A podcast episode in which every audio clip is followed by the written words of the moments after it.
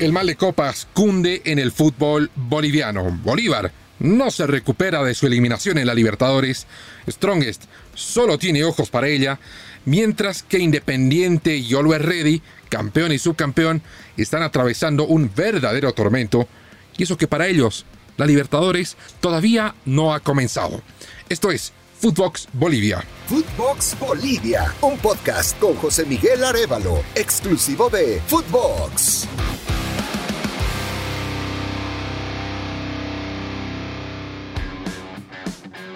Los saluda José Miguel Arevalo para contarles de esto que está sucediendo con los representantes bolivianos en copas internacionales.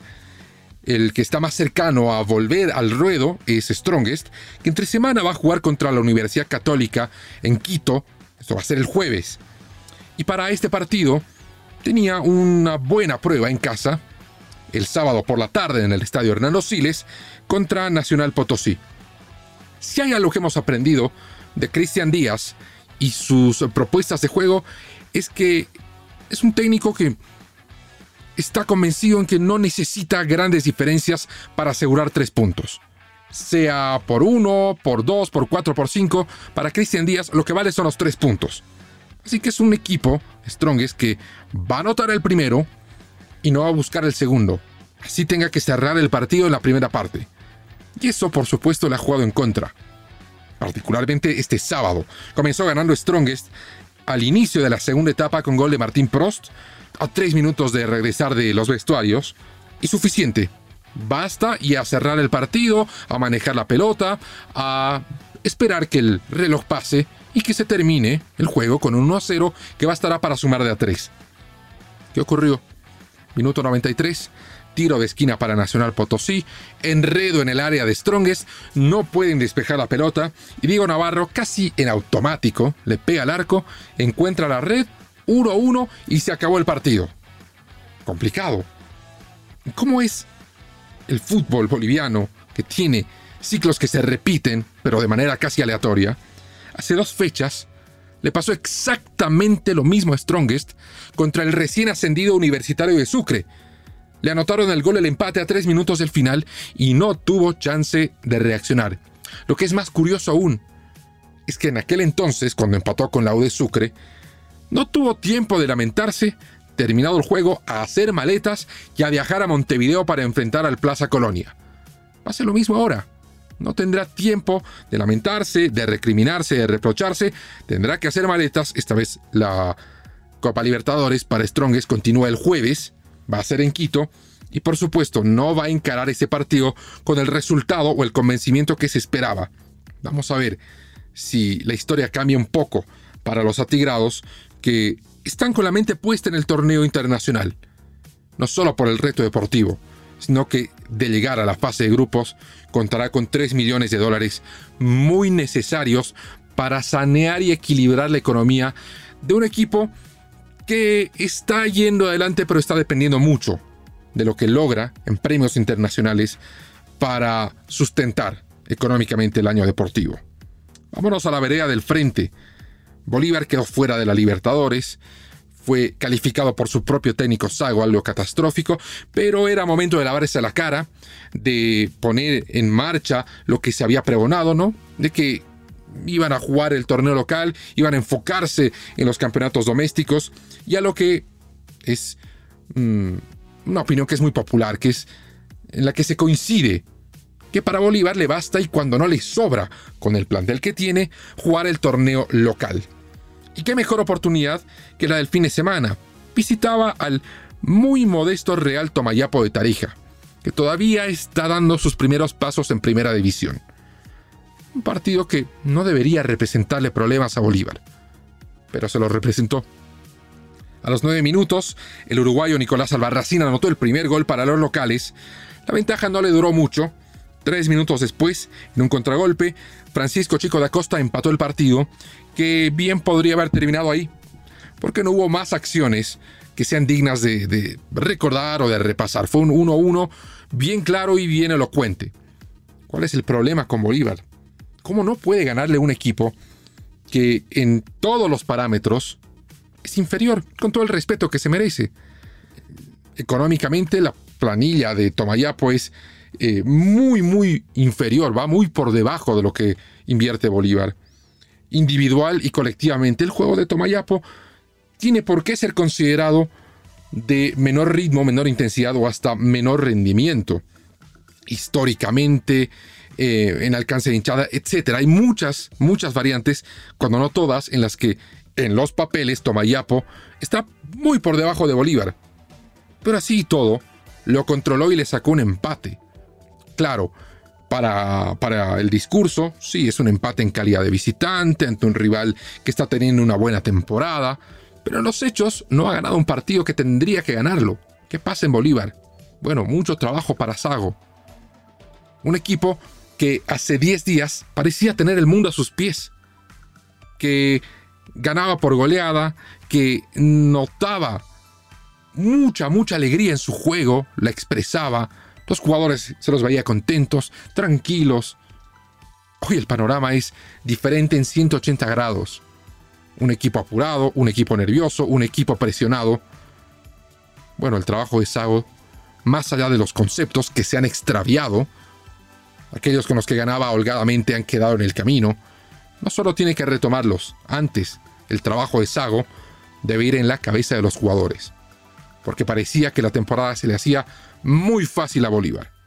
Se topó con una dura realidad y ahora debe cosechar muchos resultados y hacerlo con convencimiento para poder reencontrarse con la hinchada y que sea una temporada que al menos pueda salvarse y para salvarse tendrá que ser con títulos. Sin duda alguna, el partido más laureado de la fecha lo iban a jugar en la ciudad del Alto Always Ready y Wilstermann. Y fue un partido relativamente tranquilo, pacífico. Bajo los eh, antecedentes más recientes del estadio municipal de Villingenio, no pasó nada. No hubo conflictos en la tribuna, no hubo entredichos entre el presidente y los jugadores, no hubo protestas del público. Tranquilo, bueno, también fue tranquilo en la cancha porque terminó 0 a 0. Y nada más. Un partido que va a almacenarse en el archivo y no se va a recurrir a él más que para la estadística, porque no dejó mucho más. Lo que plantearon el flamante técnico de Always Ready, que es Eduardo Villegas, que sustituye a Sebastián Abreu, y el técnico de Wilstermann, Miguel Ponce, el técnico que llega desde Chile. ¿Por qué es preocupante esto? Porque en el caso de Always Ready, parece no encontrar el norte. La Copa Libertadores se acerca, en la que Always Ready va a ir a la fase de grupos, pero todavía no ha logrado un juego que genere alguna expectativa. En este momento Always Ready está fuera de la clasificación a la siguiente ronda en su serie, es sexto y apenas ha logrado una victoria en cinco partidos. No puedo hacer mucho más. Ya cambió el técnico. Y en la desazón y hasta desesperación de la derrota, el presidente Andrés Costa apuntó a que se necesita un delantero más, que con un delantero más se van a encontrar los goles y por consiguiente las victorias que tanto necesita el Ready. Bueno, el delantero solo podrá jugar la Copa. La ventana de inscripciones para el fútbol boliviano ya se ha cerrado. ¿Será que las respuestas de Always pasan por un acompañante en el ataque para Marcos Riquelme o quizás alguien que lo sustituya? Habrá que ver quién llega a filas de Always Ready y ojalá que no sea una contratación desde la desesperación y que por tener un delantero más se contrate cualquier cosa. Si se estaba preguntando por la perla de esta semana en el fútbol boliviano, bueno, llega gracias a los hinchas de Independiente de Sucre. El equipo campeón defensor perdió en casa contra Blooming, un resultado absolutamente inesperado. Y la gente, molesta, se apostó en las puertas del Estadio Patria y pidió que renuncie la presidenta del equipo campeón del fútbol boliviano.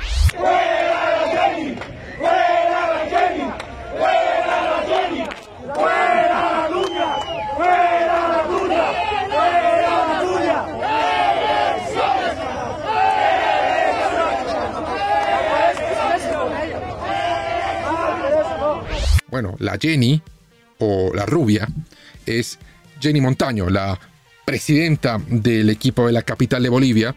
Y bueno, se escuchaba claramente los vítores de una elección urgente, así como lo plantean hinchas, que dudo mucho que sean socios del club. Pero ¿cómo podemos explicar que un equipo que hace tres meses estaba en boca de todos, que la presidenta aparecía en las primeras planas de todos los medios impresos, destacando el hecho de que una mujer había logrado sacar el título de un equipo recién ascendido. Hay noticias y titulares por todas partes en este hecho, y que 90 días después se pida su salida. Y es que la molestia no solo vino por la derrota, la gente está muy insatisfecha por cómo se ha manejado la política de contrataciones. Y es que Independiente perdió jugadores importantes. El volante mejor jugador de la temporada pasada, Gustavo Cristaldo, se fue Luis Reddy. Martín Pro se fue Strongest. Su alterno Juan Ciforiano Godoy se fue a Guavirá. Y hasta incluso estuvo cerca de perder al técnico Marcelo Robledo, que después de muchas negociaciones y un trabajo de convencimiento decidió quedarse. Pero no nos olvidemos que Independiente en esta temporada no contrató lo que se esperaba que contratase. La presidenta dijo, no vamos a malgastar el dinero, lo vamos a invertir con mucho criterio, llegaron pocos refuerzos, y el fútbol, el juego, el rendimiento, todavía no aparece en el equipo campeón.